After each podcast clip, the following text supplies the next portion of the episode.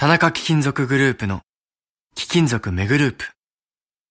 今日自動車の部品やスマートフォンの素材として使われている貴金属がいつか金の地金になったりさらに将来指輪やネックレスなどの貴金属ジュエリーになったりする。私たちの仕事は貴金属をいろんな形に変えながら誰かの夢や喜びを未来へと何度でも再生すること。地球を続くにする貴金属。田中貴金属グループ。Podcasting Q54 TBS Radio TBS ラジオポッドキャスティングをお聞きの皆さんこんにちは。安住紳一郎の日曜天国。アシスタントディレクターの広重隆です。日天のポッドキャスティング。今日は186回目です。日曜朝10時からの本放送と合わせてぜひお楽しみください。それでは3月6日放送分安住紳一郎の日曜天国11時からのゲストコーナーをお聞きください。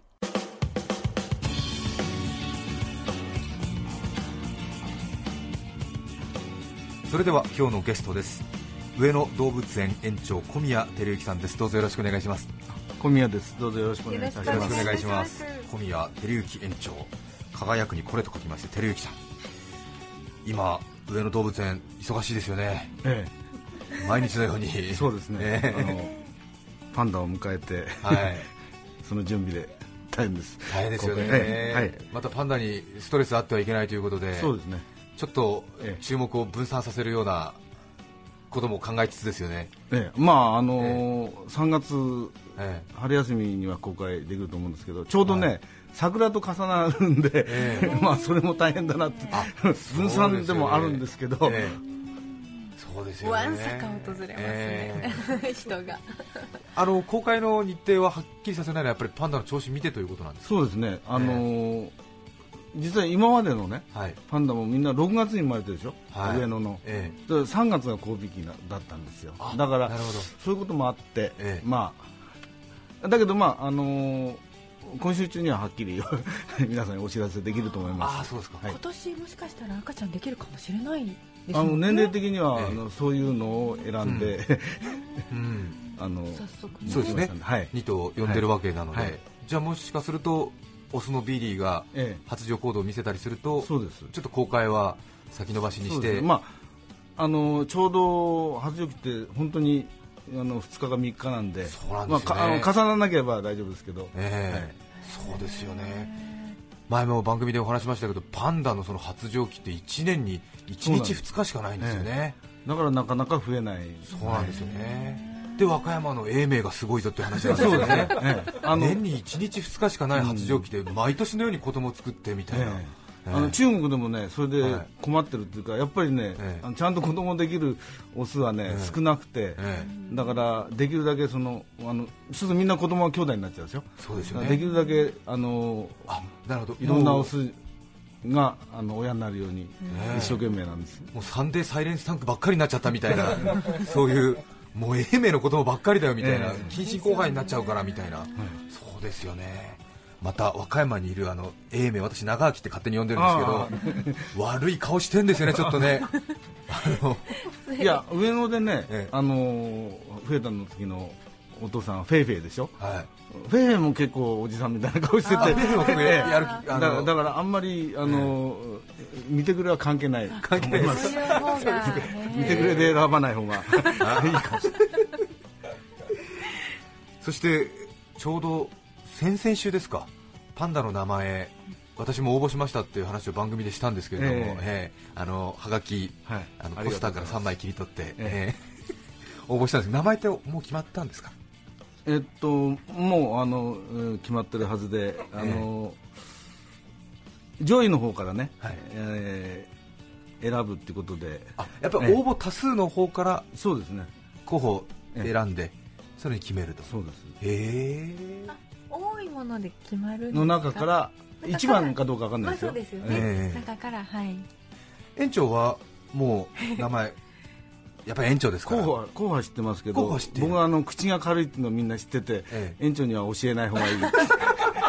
私も自覚してますんで、あえて教えてもらってないんですか？えあらそうですか、えーでももう決まってるんですよね、はい。えー一応私あのオスはビービーかリーリーか、ええ。ケンケンじゃないかって応募したんですよ。ね。えーでメスはシェンニュからシェンシェンえか、えーノンノンえか、うん韓国の人気グループからカラカラじゃないかっ予想したんですけども、えいい線いってますか？えいい線いってるかもしれないですね、い。い線いってるかもしれない。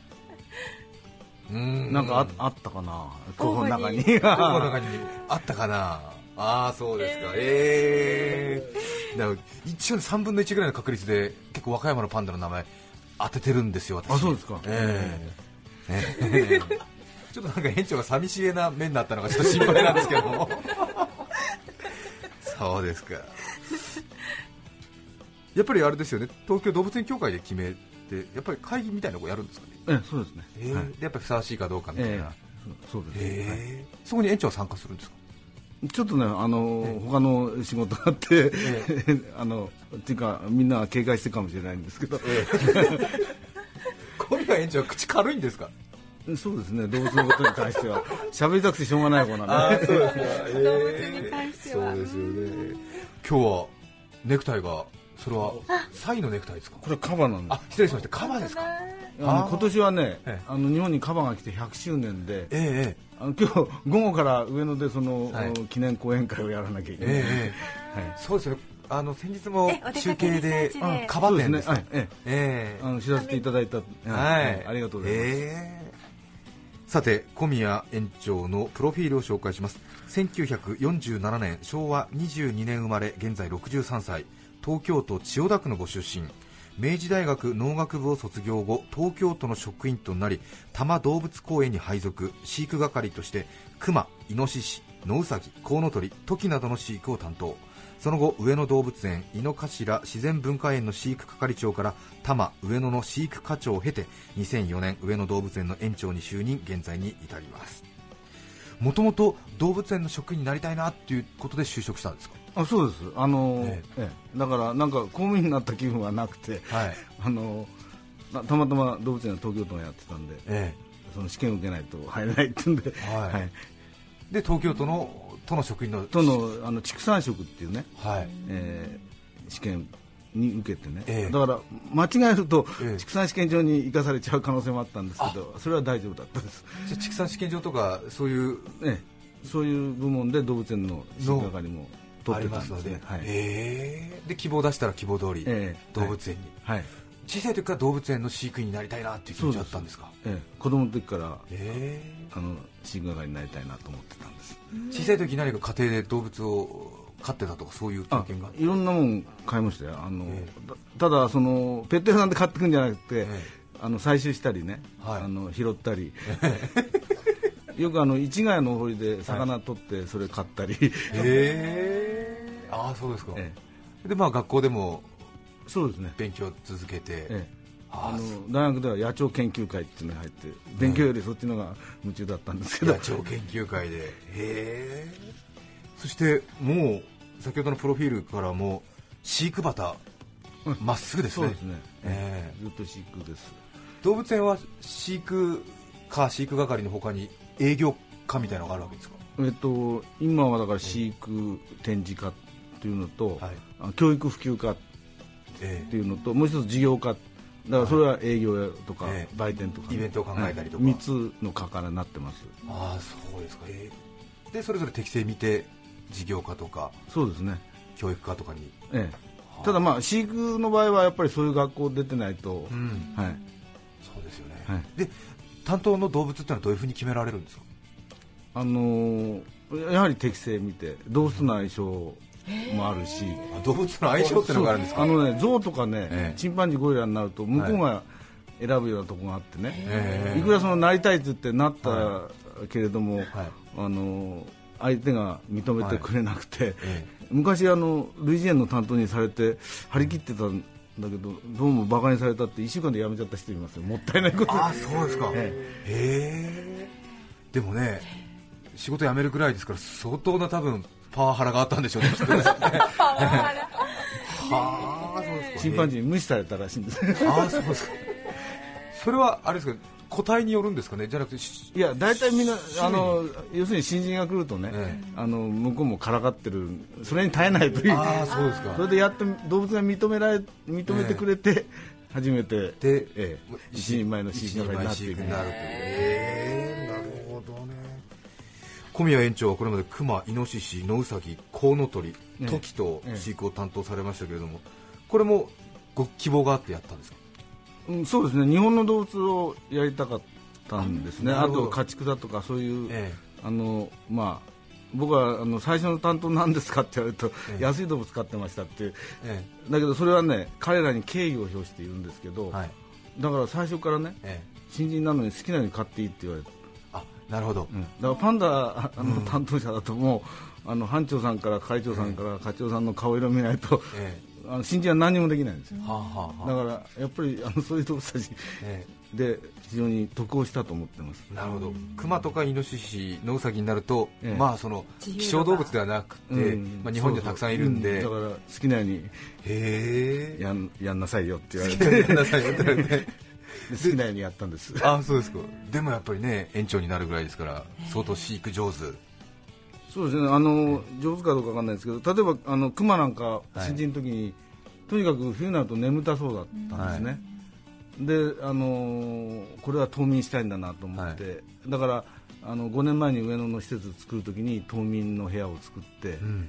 あの防音の冷蔵庫みたいなのを作って、そしたら本当に冬眠してねはいそれでねあの今年は出産までしたんですよ。あそうですか、ええ。だから冬眠中に熊は子供を産むでしょ。あそうなんですか、ええ。それでそのお母さんは寝ぼけてる状態にええ。子供はおっぱいに吸い付いてねはい。ちゃんと育つんですよ。へいいでしょ。そうですえすごいですね。なんかものすごくねあのなんていうんですか楽な出産っていうか。ねでそういうのはあの分かりますから。今まで分かんなかったこともねいろんなことも。あそうですか。じゃあ飼育動物園で飼育しながら冬眠させるってことはあんまりしてなかっいやあのだからクマは餌やってれば騒がしくしてれば起きてるでしょ？たはい。だから動物園のあのクマってみんなメタボなんです。本本当は3か月間食べないんですからそうですよね。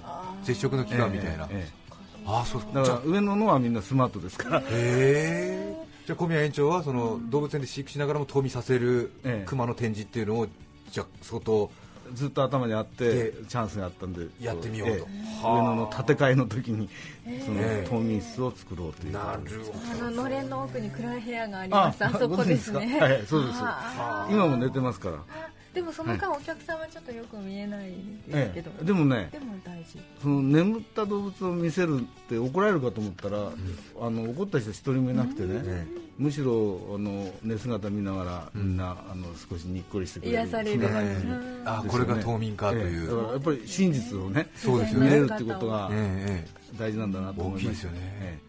確かに冬眠中ねどうなってるのか知りたいですもんね。本当ですよね、えちょっとねこうあの寝返り打つのかなとかね。寝返り打つんですよ、え。ちょっとなんかそういうの分かんなかった。の仮死状態のようなイメージあるんですけど意外にそう結構じゃないですあの、ええ、だから体温もねあの、そんなに下がらないんです。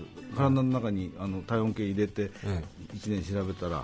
そのそんなに下がらないですね、あのだからヘビみたいな冬眠じゃないっていうのはええ。まあ言われてましたけど、はい。あの証明できたってそうですね。結構じゃあ長い睡眠とってるみたいな感じなんですね。そうですね。なるほどそして小宮さんは上野動物園の園長15代目という上野動物園の開園が明治時代ですからえ15代目。すごいですね。えええそうですね。もうあの、えー3月20日で129周年になりますから。はい、なんか15代目のなんかもうなんかね伝統芸能みたいな感じになってますけど 将軍か襲みたいな。名っていう、えなんかこう15代目みたいなプレッシャーあるんですか？いやそれはないです。け どすごいでもそれだけね続いてるっていうことですよね、さて今日は上野動物園園長小宮照之さんにこのテーマでお話しいただきます。知られざるジャイアントパンダの話まずは一気に紹介します。その1カンカンランランより前に中国から送られたジャイアントパンダがある。その2ジャイアントパンダ第7の指。その3ジャイアントパンダには亜種がいる。以上の3つです。さあ上野動物園園長小宮照之さんにまずはカンカンランランより前に中国から送られたジャイアントパンダ。これは全く知らないですが、何のことなんですか？あのジャイアントパンダパンダって中国でもパンダって言いますし、はい。えーダーシュンマオあの熊猫って大言いますでしょ、え。だけどあの半世紀以上前はねペイシュンって言ってたんですよ白熊。えへえ。中国ではね。えそれで日本書紀にねええ。あの天武天皇に、はい。あの685年7世紀ですよね飛鳥時代、えはい。あの中国のお女帝で、はい。えー、そ側天武功さん。側天武功ええ。はい。が天武天皇にペイシュンを送ったっていう記載があるんです。へえ。で北極の白熊が来るわけないんで、当時ね、ええ。多分もっとパンダもきっといてね。はい。あのそれはあの贈り物になったんじゃないかなっていうはあ。想像されてるんですよ。すごい。じゃあ飛鳥時代に実は初めてのパンダがえ日本に送られていた。かもしれない。かもしれない。千1500年ぐらい前。1500年くらいは前、すごいですね、ええ。確かに白熊北極ですもんね、ええ。当時手に入れるのは無理だろうと。そうですね。あー。すごいです。ジャイアントパンダってのは中国では相当昔から認識されてた動物なんですか？あそれはそうですよね、ええ。中国の人にとっては、はい。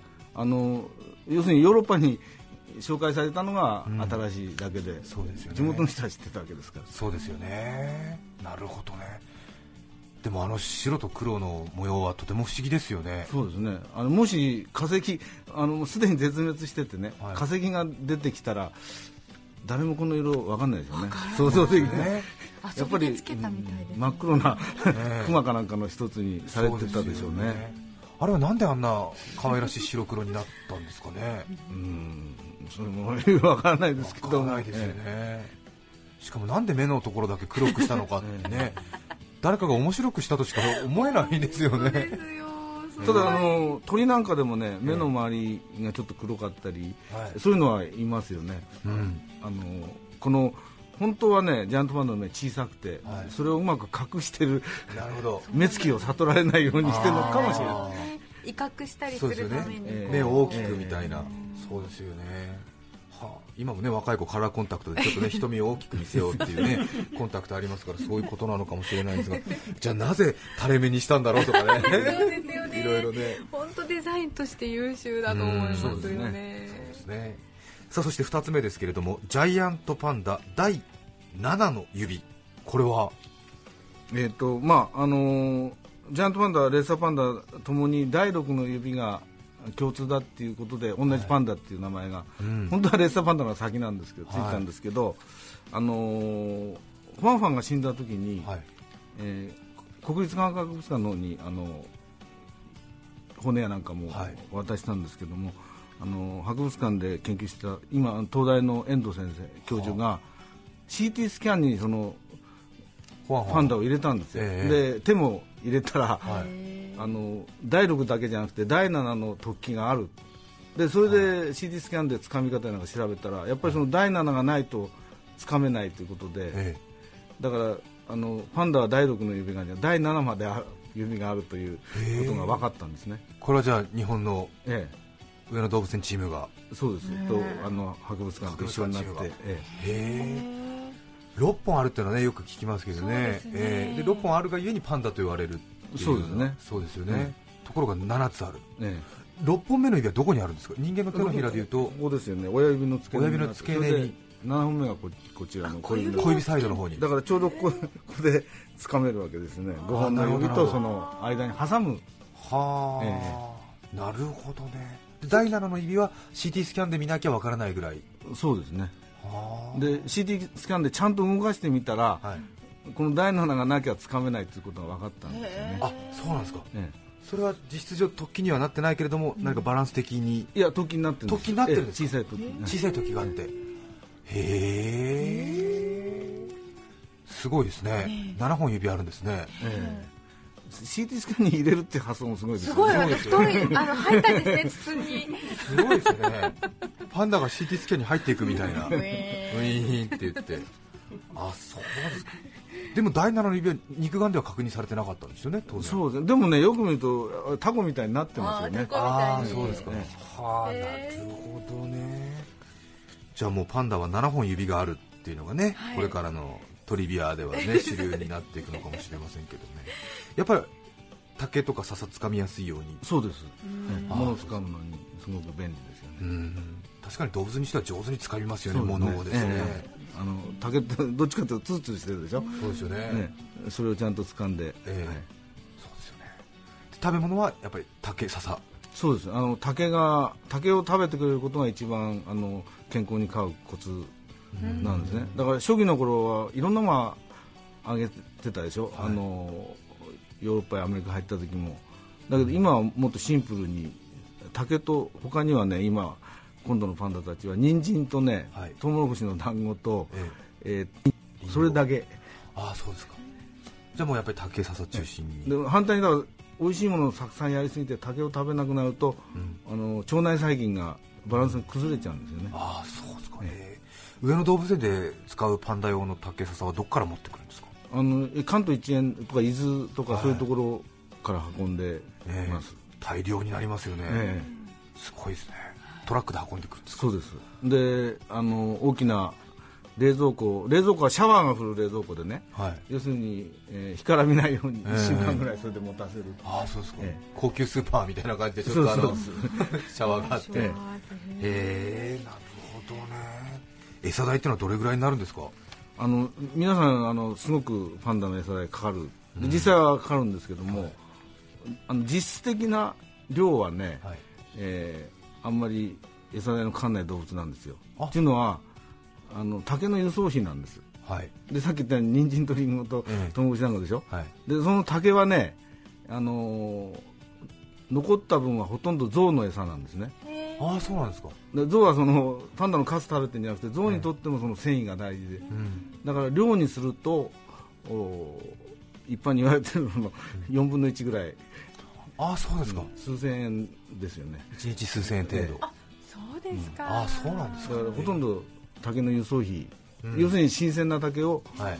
ちゃんと確保するってことが一番気使ってる、そうですよね。やっぱりお肉とかを与えなきゃいけない動物の方が餌代は高く今ね一番餌代かかるのはあの鮮魚をやらなきゃいけないアジだとか、ええ。そういうのはあのかかりますしやっぱりあの量でいうと象が餌やっぱり代かかりますよね。象が一番ええ餌代がかかる、ええええはあなるほどね。そっか鮮魚新鮮な魚あげなきゃいけないのが本当に一番大変ですよね。そうですね。そうアシカだとかアザラシとかね。えそうなの。え毎日築地で買ってきたりとか。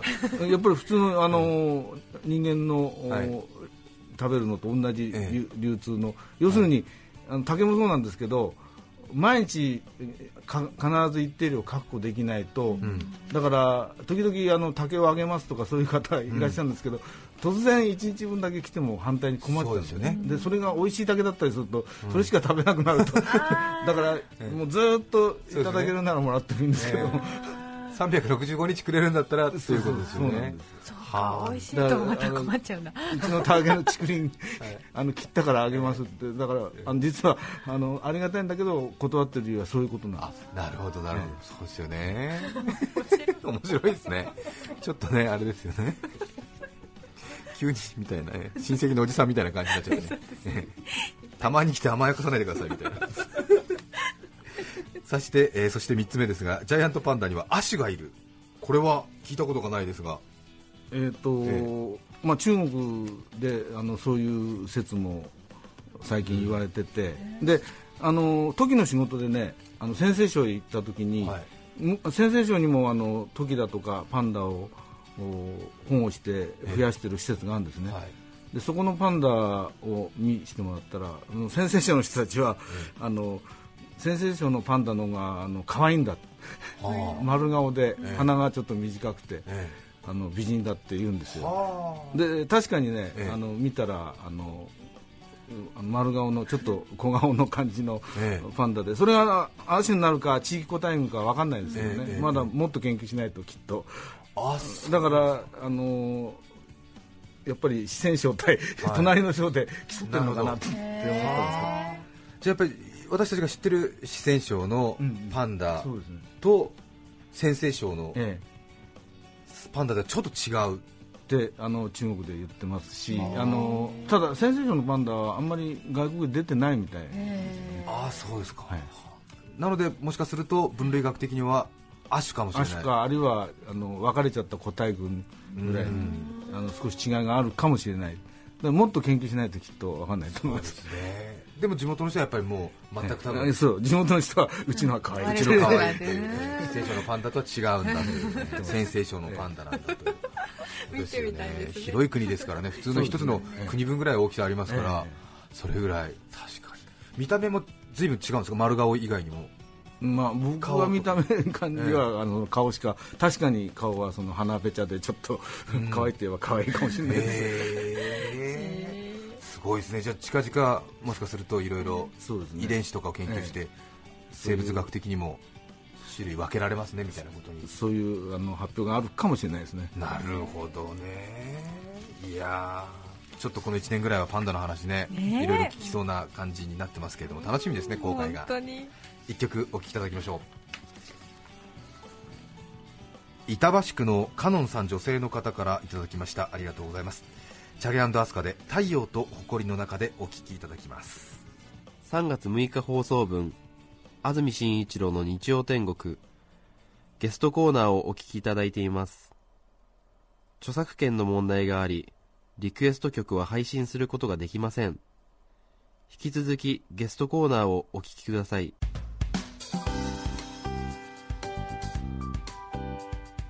板橋区カノンさんからのリクエストチャゲアスカで太陽と誇りの中でお聴きいただきました。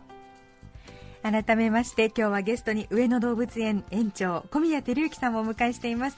小宮園長は上野動物園に関する本も出版されています。物語上野動物園の歴史中高新書より税込み924円です。日本最古の歴史を持つ上野動物園明治の時代には日本狼やトキが飼われまた徳川慶喜がナポレオン3世からもらった馬も暮らしていたと。えーそれから戦争の悲劇を乗り越えたことなどさまざ、まなエピソードが盛り込まれています。ますますまたまた動物園に行きたくなる一冊ぜひご一読ください。小宮園長は今後何か計画していることはありますか？あの上野動物園、まあ、あのやはりあの環境に優しいっていうか環境動物園って言いますかね、はい。あの去年はほほら生物多様宣言だったでしょ、ですから、まあ、生物多様性を実感できるような、それから例えば今あのコンクリートの壁なんか、はい。あの植物で覆ってるんですよ。あそうなんですか CO2 を出さないっていうより吸い取る、ええ。それで、えーあの電気エネルギーはつ使わないで夏なんかも涼しくしたい、なるほど。まあ、あのそういう動物園にしたいな。そうですよね。上野動物園。本当に注目高いですよね。そうですよね。うん。東京都ねいろいろ観光地ありますけどもやっぱり2番目3番目ぐらいに上野動物園の名前が出てきますからね、うん。外国の方も多いですし、はい。はい今日はゲストに上野動物園園長小宮照之さんをお迎えしました。どうもありがとうございました。どうもありがとうございました。ありがとうございました3月6日放送分安住紳一郎の日曜天国。ゲストコーナーをお聞きいただきました。それでは今日はこの辺で失礼します。安住紳一郎の「ポッドキャスト天国」今日3月6日は3と6の語呂合わせでスリムの日ダイエットするなら目指せ憧れナイスバディ。上司を接待するなら叫べゴルフでナイスバーディー。序盤の飛ばしすぎはあんまり良くない接待ゴルフとダイエット。お聞きの放送は TBS ラジオ954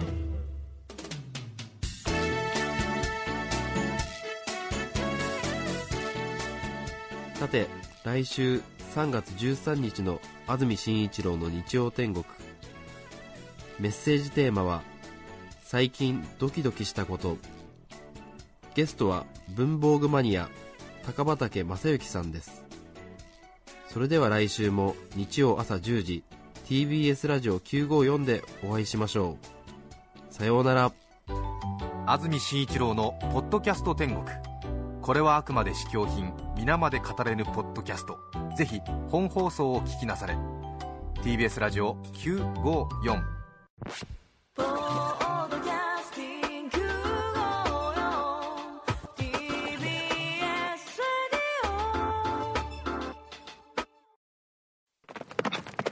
金は時代を超える。遥か昔から人類が愛し続けてきた宝飾品として。金は価値観を超える。世界中の人に等しく信頼される資産として。そして今金をはじめとする貴金属は様々なフィールドを超えてゆく。宇宙開発エネルギー医療といった最先端分野に欠かせない産業用素材として貴金属の循環型ソリューションでコツコツと地球の未来を支えたい。田中貴金属グループ。